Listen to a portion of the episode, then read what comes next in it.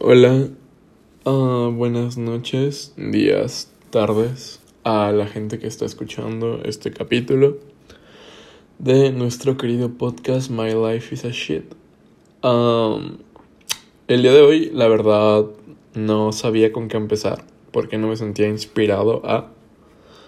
Más que no me sentía inspirado, porque sí me siento inspirado a hablar de cualquier tema, que sea pero no sabía cómo... Um, ¿Qué tema elegir? Porque tengo muchos temas. El otro día en Instagram pregunté a, a los close friends que tengo, que escuchan mi podcast, evidentemente, eh, qué temas les gustaría que hablara. Y me dijeron bastantes temas. La verdad, eh, todos son muy buenos, excepto el de duendes racistas, el cual me parece interesante. Tal vez para un podcast de terror. Pero es muy ocasional, ¿sabes? Además de que, pues, leyendas legendarias básicamente me ganan por mm, millones de escuchas y lo que tú quieras. Y pues son dos güeyes, tienen un muy buen micro. Yo estoy grabando esto en mi iPhone. Así que bueno, no nos vamos a meter en eso. Porque no me quiero desviar mucho del tema. Entonces yo realmente no sabía eh, de qué hablar hoy. Y acordé eh, en mis anécdotas, porque uno de los temas son anécdotas, porque no quería contar anécdotas de mi vida, lo cual, o sea, en algún punto tal vez lo haré, pero en este momento no. Más que nada quería como estar recordando todo lo que me ha pasado, todo lo que he visto. Y recordé que en algún punto de mi vida eh, llegué a ver una conferencia que hizo Steve Jobs en Stanford. Que es muy buena, sinceramente. Es, es muy buena. Son 20 minutos y la verdad vale mucho la pena verla. Nada más busquen en YouTube conferencia de Steven Steve Jobs, perdón. No es Stephen Hawking porque Stephen Hawking es el que está en la silla de rueda y bueno, estaba porque ya está muerto. Entonces Steve Jobs pues básicamente se hizo una conferencia para los de Stanford que en ese momento se acaban de graduar y él tenía que dar un discurso motivador, ¿no? Por así decirlo, para su graduación. Básicamente son, bueno, en ese momento eran la gente que seguramente ahora mismo está dirigiendo eh, las empresas más importantes del mundo y así, entonces, pues, de cara a que son básicamente el futuro, económicamente hablando de Estados Unidos. Y bueno, son muy buenos, la verdad si tú estudias en Stanford y te sacas la carrera, es mm, vas a tener un muy buen trabajo, casi seguro. Pero bueno, este tampoco era el punto. El punto es que Steve Jobs eh, básicamente hace un, un discurso motivacional eh, contándonos tres historias de su vida. Sí, básicamente. Y él empieza diciendo que su madre biológica y su padre biológica y su padre biológica, su padre biológico, ya empecé estúpido, eh, bueno, básicamente ellos no querían tener un, un niño, querían tener una niña, entonces como que lo pusieron en adopción. Y cuando lo ponen en adopción, básicamente, pues le, o sea, le marcan a la madre adoptiva, no a la madre biológica, evidentemente. Y con, en la noche, y ya dicen, pues es un niño, lo quieren. Y ya básicamente le dice que sí, porque obviamente lo querían querían adoptar, evidentemente. El problema era que la madre no había acabado la, la escuela, la escuela base, vaya. Y el padre no había acabado la, la universidad. Entonces, pues básicamente la madre no se los quería dar en adopción porque no tenían estudios. Entonces era muy probable que él no fuera a estudiar. Pero, eh, para remediar esto, eh, los padres le prometen a la madre biológica los padres adoptivos, evidentemente, que él va a estudiar eh, lo que quiera, ¿no? Pero que él va a estudiar, que se lo prometen. Y básicamente Steve Jobs en, Steve Jobs en ningún momento vivió una vida de lujos. Eh, me refiero, ¿sabes?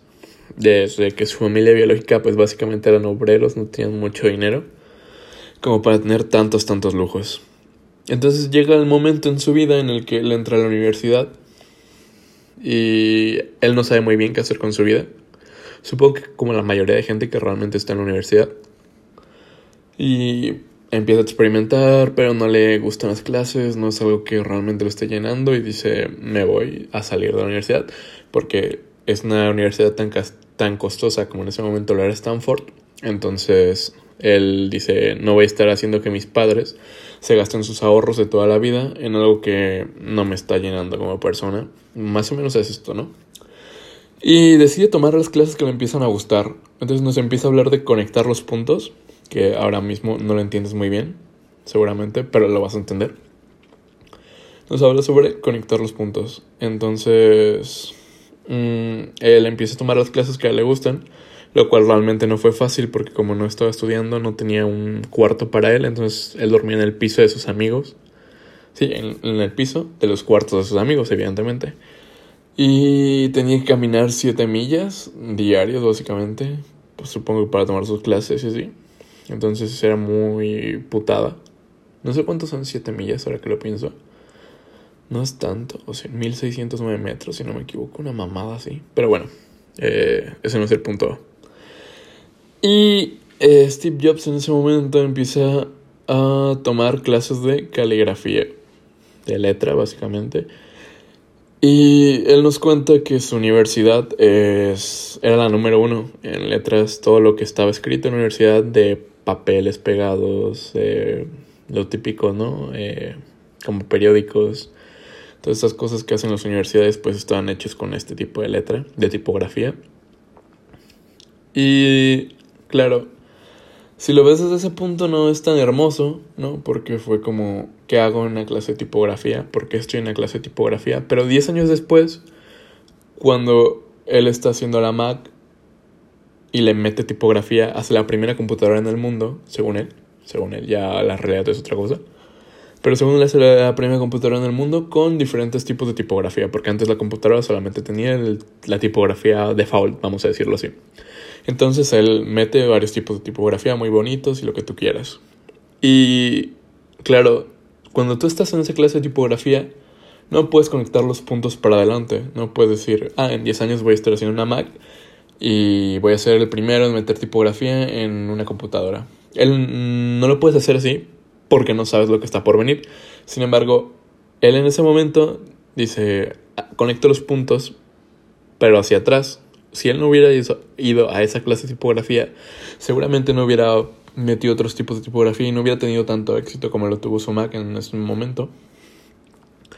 Así que ahí es donde se empieza a hablar de conectar los puntos de cómo algo que estás haciendo ahora mismo, que tú crees que a lo mejor no te sirve para nada, como cuando preguntas para qué me sirven las fracciones, todas estas mierdas, eh, tú lo conectas después de en tu futuro, porque no sabes realmente si te va a servir o no, pero qué tal que te sirve, qué tal que el día de mañana te hace un gran favor, ¿sabes? Entonces nos dicen, no podemos conectar puntos hacia atrás. Digo, perdón, no podemos conectar puntos hacia adelante, los puntos solamente se conectan hacia atrás. Y es muy cierto, en este que nos dice Steve Jobs, básicamente. Su segunda historia nos cuenta de el amor y la pérdida o la pérdida y el amor, como lo quieras ver. Nos cuenta cuando básicamente fue despedido de la empresa que él inició en su hogar a los 20 años. Y es jodido, ¿no? Porque dices, este tipo inició Apple desde cero y llega un punto en el que empieza a hacer tantas estupideces que no tiene tanto como producción y así, que los ejecutivos dicen va para afuera y lo despiden. Básicamente nos dice eso, que muchos meses no supo qué hacer, que muchos meses realmente estaba como, wow, ¿qué hago? ¿Qué, ¿Qué voy a hacer con mi vida? Porque él no había dejado de estar enamorado de, de lo que hacía, de lo que hacía en Apple. Él seguía bastante enamorado de eso. Que al final del día yo creo que es lo que todo el mundo quisiéramos. Es como cuando te gusta alguien y te dice, oye, ¿sabes qué? Tú a mí no me gustas. Pero no por el hecho de que te haya dicho, tú a mí no me gustas, en ese momento inmediatamente te va a dejar de gustar la otra persona porque ya te gustaba previamente y, ¿sabes? Es un poco así, pero diferente. Porque él no simplemente se queda en eso, él dice, bueno, eh, vamos a, a fundar Netstel, creo, que luego fue comprada por Apple. Eh, es muy karma, muy karma, la verdad. Pero bueno. Mm, entonces la funda, funda Pixar, que básicamente es el estudio cinematográfico de, de animación eh, número uno en el mundo. Hizo Toy Story. Eh, Toy Story literal reventó. Así que muy bien por el hombre. Entonces, y dice que encontró el amor, encontró a la mujer que iba a ser la madre de sus hijos, a su esposa, pues. El amor de su vida. Entonces nos dice que que lo hayan despedido fue la mejor cosa que le pudo haber pasado en su vida. Y lo piensas y realmente fue lo mejor que le pudo haber pasado en su vida el hecho de que lo despidieran de su propia empresa. Porque, wow, eh, literalmente, si no lo hubieran despedido, él no hubiera conocido a su esposa, él no hubiera fundado Pixar, no hubiera fundado Netstel y luego no hubiera vuelto a Apple. Entonces, al final del día, fue lo mejor que le pudo haber pasado en su vida, literalmente. Y yo creo que el punto fue que a pesar de que la vida le aventó un ladrillo, él no, no se dejó vencer. Porque piensa en ese momento que te despiden de tu propia empresa, cómo te sientes, estás en la mierda absoluta porque es como, güey, yo inicié todo este pedo, no es posible que ahora me vengas a romper los huevos y a decirme, oye, estás despedido. Pero en lugar de quedarse lloriqueando, él siguió adelante con su vida y vaya que le resultó muy bien, la verdad. También nos habla de un dicho que a los 17 años lo marcó mucho. Si hoy fuera el último día de tu vida, realmente quisieras hacer lo que estás haciendo. Y claro, a la larga te vas a morir, ¿no? Es algo obvio. Pero este dicho tiene sentido cuando analiza todo lo que va a decir. Y llega un punto que nos dice que cuando van varios días, que dice, se responde a sí mismo no, algo tiene que cambiar porque no, es bueno estar así. Y nos cuenta que tuvo cáncer un año antes de la conferencia, la verdad no me acuerdo ni qué año fue la conferencia, no es por ser mamón, literalmente no me acuerdo. Entonces, él se enferma de cáncer eh, va al doctor por una revisión, no sé qué pedo. Entonces ya el doctor le dice, mira, ¿sabes qué? Ordena tus papeles. Y nos dice que ordena tus papeles para los doctores es básicamente te vas a morir. Entonces le dice que no tiene esperanza de vida, que tiene de 3 a 6 meses para morirse. Y ya, bueno, él va a casa, ¿no? Intenta arreglar sus papeles y todo. Y dices, wow.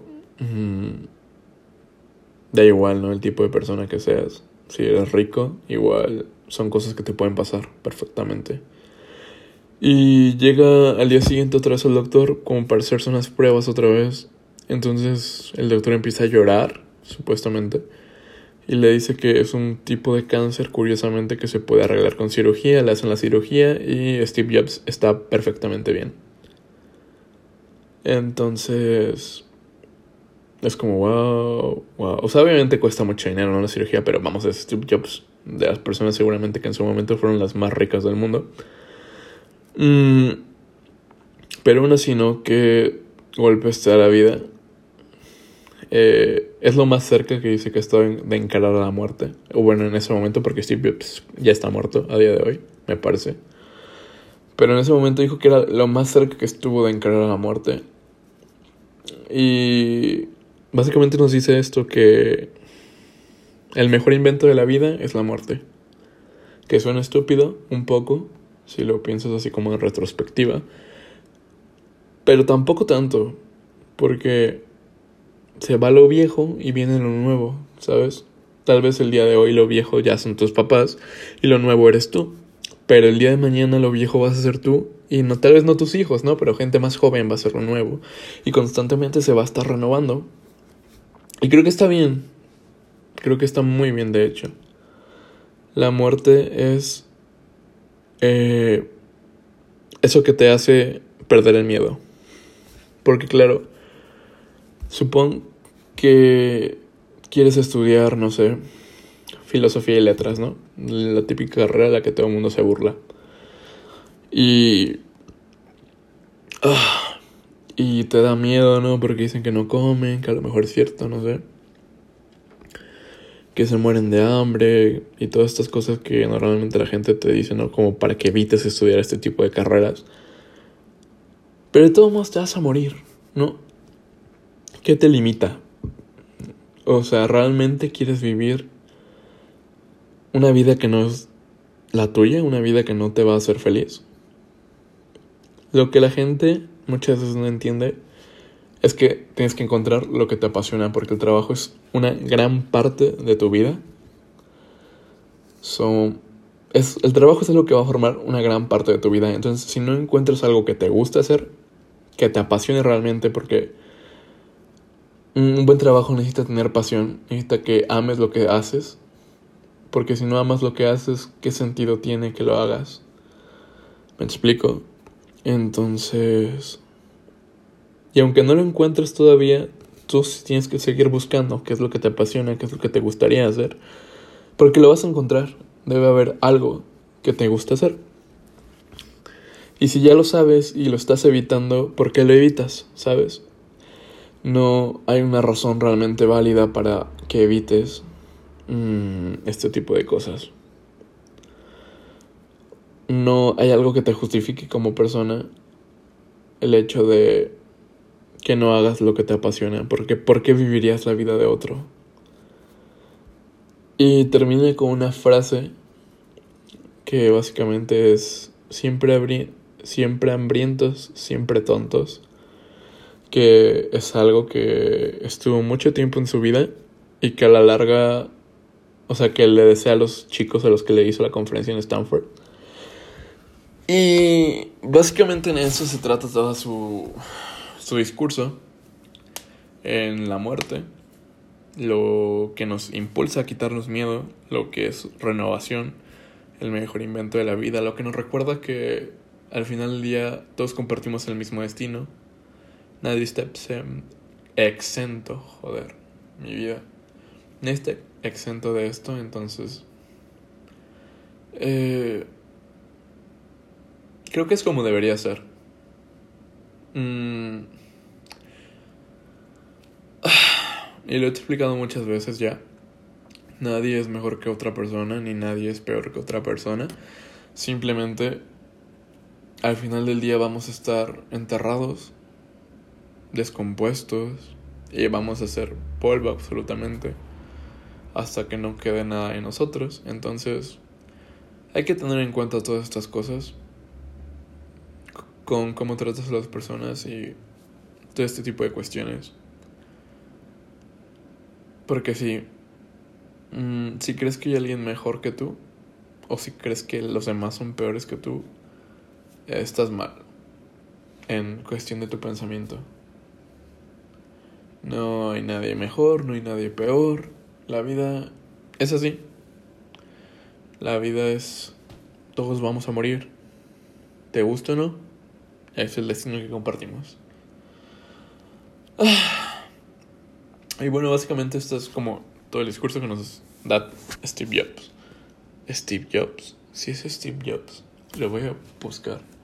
Porque no sé si acabo de decir una burrada porque son las 4 de la mañana. Si dijo una, una burrada, perdón. Ah, no, si es Steve Jobs. Perdón. Y ahora procedo a ver qué temas debería hablar. Porque claro, estos son 19 minutos. Ahora me dices tú cómo lleno, ¿no? Yo todo esto.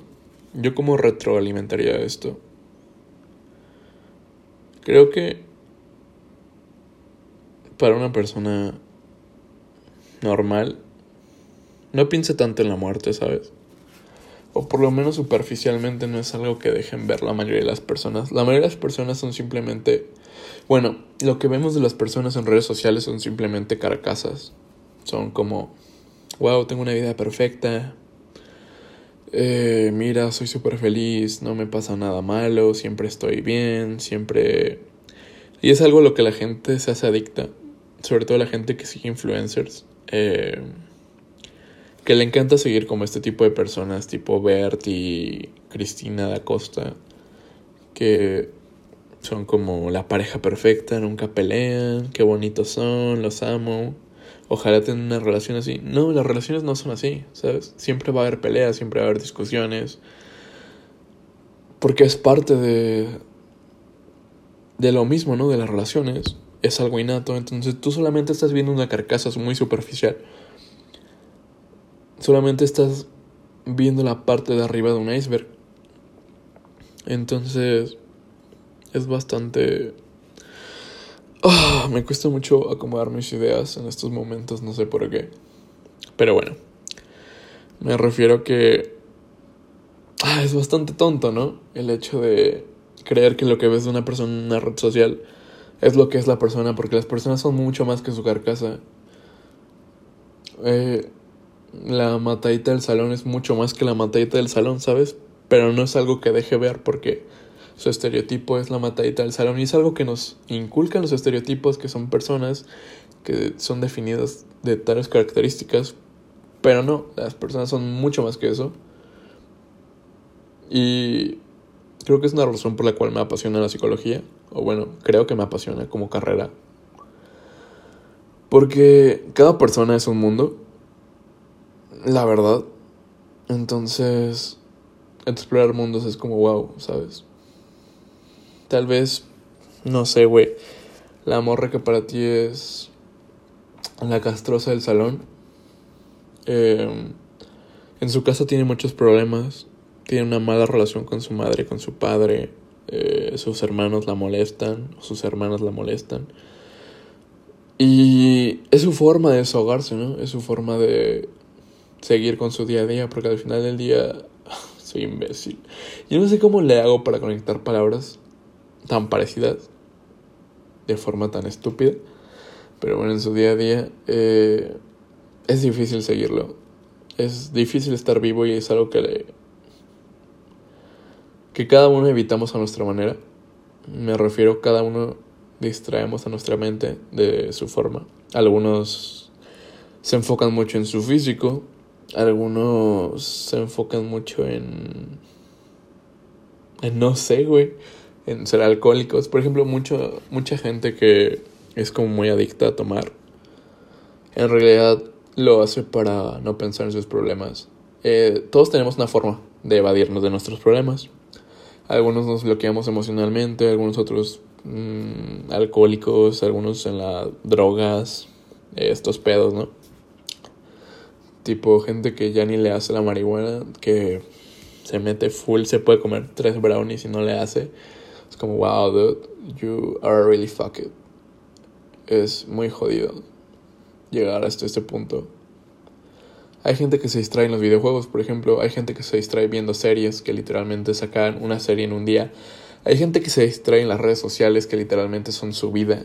Eh, hay gente que se distrae en la música. Hay muchas formas de distraerte. Algunas más sanas, algunas menos sanas, ¿no? Como el ejercicio, por ejemplo, es más sano. A lo mejor los videojuegos son menos sanos porque estás estático, no te estás moviendo y tu cuerpo pues al final del día se obesa. Vaya. Pero al final del día son maneras de evadir la realidad y es lo que estamos haciendo constantemente, evadiendo la realidad. Porque la realidad no es algo que nos guste. Y si la realidad no es algo que te gusta, ¿no crees que es algo que deberías cambiar? Tal vez. No, tal vez estoy yendo demasiado lejos en el tema, pero si tu realidad es una mierda, cámbiala. Y a lo hay cosas que no puedes cambiar hay cosas que simplemente van a seguir siendo así y que no dependen de ti. Entonces no dejes que eso te afecte. Mm, la vida es muy jodida, pero muy jodida. La vida es una puta pedazo de mierda asquerosa. De verdad. Yo creo que cualquier persona que se haya puesto a pensar mínimamente lo sabe perfectamente. Y tal vez no tiene ningún sentido, pero ya estás aquí. Es algo que siempre digo ya estás aquí, te jodes. Eh, te jodes por haber fecundado el óvulo, nadie te manda. Pudiste haber perfectamente tardado tres segundos más y el que iba delante de ti, ¡pam! fecundaba. Y entonces no serías tú el que estaría escuchando esta conversación. Pero ¿cuántas probabilidades había, no? Realmente de que tú fecundaras ese óvulo. Es algo que mucha gente usa. Que no, ¿cuánta razón tendrán? Mm, ¿Sabes? Sí, ¿cuántas posibilidades había? Pocas seguramente, pero también qué posibilidades había de tener una vida de mierda en un país tercermundista con una familia de mierda, con traumas de mierda, con gente de mierda que he conocido. Que bueno, ahora mismo, hablando de gente de mierda, qué puta mala persona soy. Ah, hubo un tema que me pusieron, eh, es personas que han marcado mi vida. Han habido muchas personas, supongo yo, que han marcado mi vida. Entre las que recuerdo yo realmente, bueno, evidentemente mi familia son personas que han marcado mi vida, para bien o para mal, más para mal que para bien, ya digo yo. Ya digo yo que más para mal que para bien. ok, entonces mm, voy a tomar mucho, voy a tomar este tema. Em, ¿De qué manera han afectado mi vida a las personas? Yo no soy una persona muy social. Realmente, si me conoces, si me conoces más allá de la capa superficial, me refiero, ¿sabes? Eh, mi capa superficial es como un... Le puedo hablar a todo el mundo sin problemas. Eh, y puedo decir un montón de estupideces. Y la capa más interior es una persona muy introvertida. Me cuesta mucho hablar con las personas realmente y decir lo que pienso. Eh, soy una persona más de escuchar realmente que de estar hablando. Me gusta más escuchar a las personas, creo que ya es algo que he dicho. Eh, entonces, me ha costado mucho a lo largo de mi vida ser amigos, por esto y por más cuestiones que tendríamos que analizar de otro modo, que es que yo siempre he sido antisocial. Me tenía amigos. Tuve una amiga que me marcó mucho en la en el kinder. Se llamaba Paloma creo que se llamaba Paloma. Era una niña con la que yo jugaba mucho. Mm, si no me recuerdo, me caía muy bien. Yo diría que sí. Era muy niño. Por aquel entonces hice mis dos primeros amigos. Eh, uno era mi mejor amigo, que era Richie. Creo que se llamaba Richie. Era todavía kinder, eh. no me malentiendan. Ah, eran dos tipos, lo recuerdo bien. Y uno estaba muy pelón. Entonces yo le acariciaba la pelona y le decía, oh, que está suavecito. Y la verdad, el chico estaba muy suavecito. Pero claro, ellos eran como amigos, eran como mejores amigos y yo estaba ahí como de mal tercio. No mal tercio en sentido de que ellos fueran gays y que no tendría nada de malo. Eh, no sé por qué lo tengo que decir. Pero es que hay gente que malentiende muchas cosas de lo que digo. Entonces, pues nada. Eh, yo era como algo que no sobraba tal vez, pero yo me sentía como que sobraba, ¿sabes? Y es algo que me ha pasado constantemente en mis amistades desde que tengo memoria. Que muchas veces siento que... que sobro, por así decirlo. No sabría muy bien cómo explicarlo. Mm, pero bueno, era como un mal tercio de amigos, vamos a decirlo así.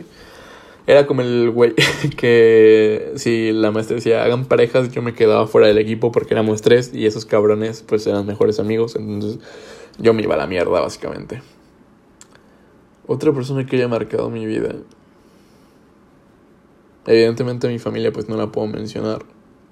O sea, sí la puedo mencionar, ¿no? Mis abuelos marcó, son una marca muy importante en mi vida. Mi mamá también. Mi padre no, porque siempre ha estado ausente, entonces no es como que tenga una marca como tal. O sea, si el día de mañana se muere, sinceramente no me va a dar tristeza. Tal vez a mucha gente le suene como, wow, no le va a dar tristeza, su muerte de su papá. Es que nunca ha estado realmente presente, entonces no es como que me vaya a afectar, ¿no? Es como cualquier persona que se muere que no conozco. Pero pues salí de su pito. Entonces, no, es que es una razón más para odiarlo, ¿sabes? Digo muchos sabes. Si digo muchos sabes, díganmelo por Instagram, por favor. Arroba pedazo o de e puta a. Entonces, ¿en qué estaba? ah, sí, mis amigos del kinder. Pero entonces llega un punto en mi vida, algún día voy a contar toda mi vida en un podcast, si puedo. Pero vamos a dejarlo en que me tuve que cambiar de ciudad a mi ciudad donde nací, que es Salamanca, eh, soy imbécil. Eh, me da igual. Eh, entonces, pues tuve que volver. Una vez que regresé, em, entré a una escuela de paga de niños mamones. Que cualquier escuela de paga está llena de niños mamones, ¿sabes? Pero no eran tan mamones. Es que yo también era un niño mamón, güey. Entonces no, no había mucha diferencia entre nosotros dos. Teníamos valores diferentes, pero, eh, ¿sabes? Y los primeros días fue una mierda asquerosa.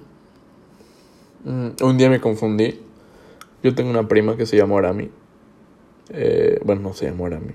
Según yo se llama Adriana. No me acuerdo si se llama Arami. Prima, si estás escuchando esto, perdón por no acordarme de tu nombre. Entonces, el primer día me saludó y me dijo, hola, soy tu prima. Vamos a ir en el mismo salón. Y yo, ay. Yo como, wow, qué cool es familiar y no la conozco, no la, según yo no la conocía nunca, nunca la había visto en mi puta vida. Fue como, wow, qué cool. Entonces llego al siguiente día con otra chica que va llegando del coro. El coro era como una mamada que hacía la pinche primaria. Era una mierda esa mamada, no sé para qué la hicieron, güey. El punto es que regreso y le digo, ah, pues vimos este tema pensando yo que era mi prima y no, no era mi prima. Entonces la chica se me quedó viendo muy raro. Como, ya, y tú eres imbécil, ¿quién te preguntó? Encima era mamona la morra. En ese entonces, no sé si lo sigue haciendo porque no la ha llegado a tratar. Eh, y fue como, wow, wow, wow. Además de que el primer día lloré cuando llegué a la escuela, así que, wow. Soy imbécil, soy imbécil. Pero claro, tú piensas que yo ya iba en una primaria de otra ciudad, literalmente. Y que de repente un día me dice, ¿sabes qué? Te voy a cambiar de escuela. Fue como muy, what the fuck. Mm, no está como listo para procesar eso. Porque pues ya tenía mis amigos y todo el pedo. Y siempre he sido muy de dejar ciudades. Una de las amistades que más me ha marcado en la vida, si no es por decir la que más me ha marcado en la vida, justamente surgió cuando yo me volví a cambiar de ciudad. Eh, para esto nos remontamos a que yo cursé toda esta primaria en el mismo lugar donde realmente no tenía amigos. Mm, bueno, yo no considero que tenía amigos. Y si ellos me consideran sus amigos, pues es muy diferente. Que tampoco creo, porque me boleaban mucho. Pero, vaya, yo no considero que tenía amigos ahí. Um, me hice amigo de dos tipos, creo que eran los típicos que nadie se juntaba con ellos. Entonces yo decía, bueno, me voy a juntar con ustedes porque nadie se está juntando con ustedes y conmigo tampoco se juntan. Entonces a mí me dan lástima ustedes, entonces yo me voy a juntar con ustedes. Nunca salía bien. Nunca, nunca me ha salido bien eso. No sé por qué lo hago, porque siempre soy muy de ir con los inadaptados. No sale bien, no sale worth it. La verdad yo no sé qué significa esa palabra, pero bueno. eh, eh, me terminé peleando con un chico. Es que hablaba mucho, pero mucho. Pero de verdad, el chico no se callaba nunca. Y tú querías decir algo y el cabrón hablaba y no te dejaba decir lo que querías decir. Entonces un día yo bien pinche encabronado, ¿no? Porque nadie se juntaba con él y de repente yo, después como de dos meses, hasta me presentó a su mamá, güey, súper buen pedo la señora y toda la mamada. Y de repente me hace encabronar un día y le digo, ya cállate pinche meco. Te juro que yo no usaba malas palabras, pero me provocó. Me provocó el niño. Eh, entonces fue como... Hmm", le dijo a la maestra y la maestra me dijo, ¿sabes qué es un meco? Y yo, ah, yo dije, si le digo que sí. Entonces le digo, no, la verdad no sé. Entonces, ¿por qué lo dices? Perdón. Y ya me disculpé con el hijo de puta y no le volví a hablar en mi puta vida al puto cerdo. El, chico tiene como un tipo de retraso. O sea, no creo que sea porque está muy mimado, porque sinceramente es una persona de mucho dinero, si no mal recuerdo. Pero siento que tiene como un tipo de retraso o algo así. La verdad no sé, ni me importa que cada quien viva su vida. Que me daría igual si tiene un tipo de retraso, pero me tocó los huevos ese día, la verdad. Pero bueno, me estoy desviando del tema, eh, que siempre me juntaba con los inadaptados. Entonces yo llego en segunda secundaria. Eh, esta es una historia que no todo el mundo se sabe que ahora mismo voy a contar. En segunda secundaria yo reprobé física, matemáticas 2, que evidentemente eran matemáticas 2 de secundaria, y, y español, que no me acuerdo si era literatura tal cual. ¿Por qué reprobé? Te estarás preguntando porque era secundaria, era fácil, y la verdad era fácil. O sea, era muy fácil, literalmente. Hacías todas las tareas y pasabas. En, en todas, menos en física, porque física el examen valía 80%, creo, y las tareas valían 20%. Que no hacía tareas, literal. O sea, terminé con 130 incidencias en esa, en esa secundaria. Una incidencia era un, como un llamado de atención y tres incidencias eran un reporte y tres reportes era expulsión o suspensión, no me acuerdo. Así que si sumas cuántas tenía realmente, pues está fuck la cosa, ¿no? Porque aparte tenía dos reportes directos. Uy, ah, pero bueno. Ya el punto fue que me expulsaron de cierta forma. No, básicamente fue que yo me iba a cambiar de mi madre, más, más que yo, me quiso cambiar de secundaria y dije, wow, me va a cambiar de secundaria. y me cambió a la ciudad donde ella trabaja, que ella trabaja en otra ciudad. Entonces, para dejarme salir, me dejaron hacer como un extra, por así decirlo. Y ya lo hice y pasé las tres materias porque me puse a estudiar. Es que si estudio no soy tan imbécil. Entonces pasé como con 8, 9 y 7. Algo así. O 6. La español no estudié nada, absolutamente nada. Yo lo presenté y fuck it. Entonces llego a la otra escuela que, por cierto, toda mi vida he estado en escuelas religiosas, no sé por qué. Fue como una maldición. El primer día la llego. Eh, cada recalcar, para este entonces estaba muy gordito, pero muy gordito. Parecía una pelota, yo creo. Pero bueno, hago mi examen, no sé qué tanta mamada hice. Y se me acercaba una niña rara, ¿sabes? Yo decía, es que soy gordo, es que atractivo, no me considero atractivo, sinceramente, entonces fue como, ¿por qué? Pero bueno, tampoco dije nada malo, no, fue como que me molesté, pero fue, mm, fue muy random. Y eh, fue algo incómodo ese tiempo. Luego llegó mi primer día de, de tercero de secundaria. Y justo cuando tengo que entrar al salón, me equivoco las primeras cinco horas de clase, o cinco o cuatro horas, creo que eran cuatro, yo diría que eran cuatro. Me equivoco mis primeras cuatro horas de clase y me meto al salón del otro lado. Eran dos salones.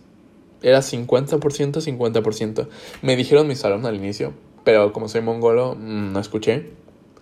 Escuché, pero luego se me olvidó. Entonces dije, oye, le pregunto a dos hijos de perra Mm, dijo, oye, eh, ¿sabes dónde está mi salón? Y me dice, eh, la verdad no. Yo creo que es del otro lado, me dice el hijo de perra. era Yoshi y Fabián, un saludo, cracks. Entonces yo me voy al otro salón y todo, todo el salón me corrió, güey. Literal, me pusieron súper nerviosos esos hijos de perra. Y fue como, ¿por qué me están coreando? Por ser nuevo.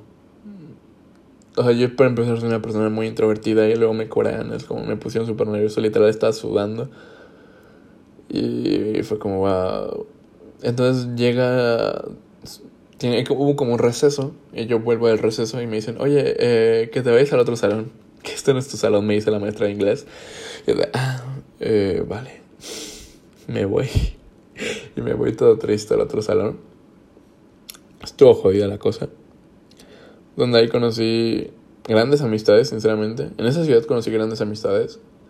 Eh, en, algún momento de mi vida, la que más, o bueno, de las que más me ha marcado, yo creo que la segunda que más me ha marcado. Bueno, más bien la primera que más me ha marcado en cuestión como persona. Mm, conocí a mi mejor amiga de aquel entonces, de secundaria, bueno, de tercero de secundaria, que la chica me caía muy me cae muy bien o sea, pero en ese entonces pues yo me veía físicamente con ella. Y al principio no hablaba tanto. De hecho, se presentó súper random un día. Eh, estaban practicando honores a la bandera.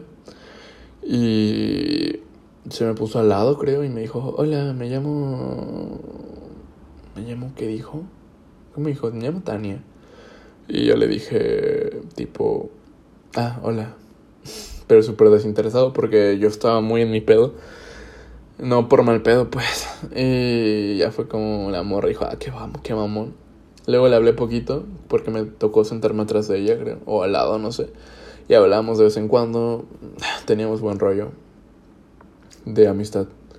Y así. Y al final no sé cómo terminamos siendo mejores amigos eh, de aquel entonces. Fue una amistad que me marcó mucho. Que por cuestiones de la vida terminé. Eh, pues bueno, cuestiones de la vida que me cambié a a Salamanca para continuar como mi noviazgo, mi noviazgo actual. Eh, que fue como... Yo empecé a hablar con esa chica cuando ella estaba, bueno, con mi novia. Cuando ella estaba... Oh, fuck. En la misma secundaria, porque ahí fue donde la conocí, en la secundaria donde yo... Fuck me so hard. Donde estudié primero y segundo. Perdón, es que estoy muy estúpido, son cuatro y media de la mañana. Pero bueno, ese es tema para otro día. Algún día voy a contar cómo suscitó toda mi relación. Entonces, básicamente yo me regresé solamente por ella, porque perfectamente pude haber seguido haciendo la prepa ahí y hubiera conservado muchas amistades. Una de ellas, la que más me llegó a marcar en su momento, que fue la de la chica esta, eh, como persona. Que cada persona te aporta mucho. Cada persona, como digo, es un mundo. Entonces cada persona que conoces te marca, pero esta persona yo creo que, o sea, en cuestión de amistades, fue la que más me marcó. La que más, ¿sabes? Porque nunca había tenido una amistad tan, tan free. Fue algo que yo no busqué. Fue muy de gratis. Literalmente un día me dijo, oye, ¿te puedo decir algo? Y le digo, ah, sí. Y no te preocupes, dime. Me dice, es que me da pena. Y yo me ponen un papelito, ¿no? Y dice, es que te considero mi mejor amigo. Y yo dije, ah, pues yo también te considero mi mejor amiga. Porque pues sí la consideraba mi mejor amiga en ese momento. Y yo creo que fue de lo que más me marcó. O sea, de lo que más me ha marcado y de las cosas más bonitas que alguien ha hecho por mí. Porque en cuestión de amistad siempre ha sido como algo que yo he tenido que buscar y el hecho de que ella empezara, ¿no? Como ese vínculo que tuvimos en ese momento fue muy significativo para mí. Pero luego conocí, luego tuve, me volví a la prepa y conocí amigos. Eh, conocí cuatro amigos ah, que son José, eh, Nathaniel, Johan y Dalai con los cuales más tengo relación ahora mismo son Johan y Dalai, que son mis dos mejores amigos, hombre y mujer, básicamente. Eh, fuck me. Con José y con Nathaniel. Hablo más con José, con Nathaniel casi no hablo. Nunca he hablado mucho con Nathaniel, la verdad. Pero me cae muy bien. Es el con quien yo puedo tener conversaciones. Mm, la verdad es. Mm, no sé si decir muy buena persona. Realmente diría como realmente es carismático. Y es alguien con quien me gusta hablar, me gusta platicar, ¿sabes? De cualquier mierda. Pero es un poco. Es un poco tóxico como persona. Pero bueno, tampoco quiero entrar en eso porque es mi amigo, ¿no? Al final del día. Y sea como sea, es mi amigo. Al final del día. Eh, y también conocí un grupo de chicas. Sí, porque literalmente son todas niñas. Eh, con el cual tengo muy buena relación de amistad. Eh, me encariñé mucho con estas personas. Tal vez no debía haberme encariñado tanto, sinceramente, porque ahora mismo extraño eh, los tiempos que pasamos. Y todo empezó por una peda. Así que recuerden, amigos, las mejores amistades empiezan en pedas. Ay, joder, perdón. Y creo que son las amistades que me gustaría que duraran toda mi vida. Tal vez no lo hagan, muy posiblemente no lo hagan. Para bien o para mal. Porque, quieras que no, es difícil tener amistades de ese tipo. Pero, sinceramente, yo creo que puede que pase, ¿sabes? Porque son muy buenas personas. Y yo les tengo mucha, mucha estima, pero mucha estima, de verdad. Uh, las quiero en un punto que no creí llegar a querer tanto a unos amigos. Son personas muy especiales para mí. Y... ¿Cómo terminamos hablando de mis amistades? Ah, la verdad no sé cómo llegamos hasta este punto. pues ya llevo 45 minutos y el tiempo máximo que puedo grabar son 60 minutos. Así que pocas cosas puedo agregar. Eh, cada amistad que he tenido en mi vida me ha dejado algo. Las que tengo actualmente. Tal vez tengo más de las que esperaría tener. Porque he ido como haciendo amigos a lo largo de la prepa sobre todo. Creo que la mayoría de mis amistades son en la prepa. Algunas en línea. Eh, jugando videojuegos. Que también son de las más importantes de mi vida. Pero dentro de todo son pocas. Mm, todos mis close friends, o bueno, la mayoría de todos mis... Nada, la mayoría de mis close friends. Eh, creo que están ahí por algo. Yo diría que sí. No son muchos realmente. Y están ahí por algo. Así que... Ah, realmente son personas que estimo mucho. A todos mis amigos los estimo mucho y son una parte importante de mi vida. Y básicamente por eso hago este podcast, porque sinceramente yo no haría un podcast como para que lo escuchara cualquier persona random. El podcast es como dedicado a mis amigos, por si en algún momento llego a suicidarme o me llego a morir de cualquier forma, que de algo que ellos puedan escuchar en algún momento y decir, wow, esto fue él. Y simplemente seguir con su vida. Así que... Sí, soy una persona que estima mucho a sus amigos y que sabe lo que valen como personas. Y en quién confiar y en quién no, ¿sabes? Porque he llegado a tener amistades que no valieron nada la pena. Pero muchas además, eh, con diferencia. Mm, gente que no vale la pena, de verdad, no las tengan en su vida. Amigos que tú tienes que buscar más de lo que ellos te busquen a ti, como me refiero que tú siempre tienes que hablarles, que nunca te, ¿sabes? O bueno, al menos que la persona te diga, oye, yo no te hablo porque yo soy una persona de ese tipo. De que si tú eres mi amigo, yo no te voy a hablar. Eh, pero siempre voy a estar ahí si me necesitas. Pero esas personas que aunque lo necesites y les digas que los necesitas, no estén ahí, eh, y más mierdas, ¿no? De las cuales tampoco quiero hablar ahora mismo porque ya tengo sueño, creo. Donde no me duerma me voy a me voy a berrear mucho. La verdad. Ah, pero esto ha sido el capítulo de hoy. Lamento si di muchas vueltas o si me revolví mucho. Pero espero que te haya gustado, eh, que te la hayas pasado bien. Mm, escuchándolo. Eh, que te hayas entretenido un poco voy a dejar una recomendación musical eh, al, por podcast. De ahora en adelante, al final del podcast. La del día de hoy es Walking All Day de Graham Cutson. Es el soundtrack de The End of the Fucking World.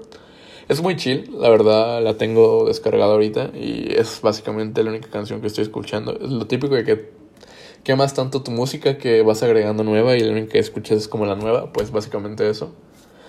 Está muy buena, escúchenla. Eh, se la recomiendo mucho. Mm, y nada, nos vemos en el siguiente capítulo de nuestro hermoso y queridísimo podcast. Si tienes alguna idea, algún comentario, uh, puedes por Instagram mandarme DM. Y se apreciará mucho. Así que nada, gracias por escuchar. Y adiós.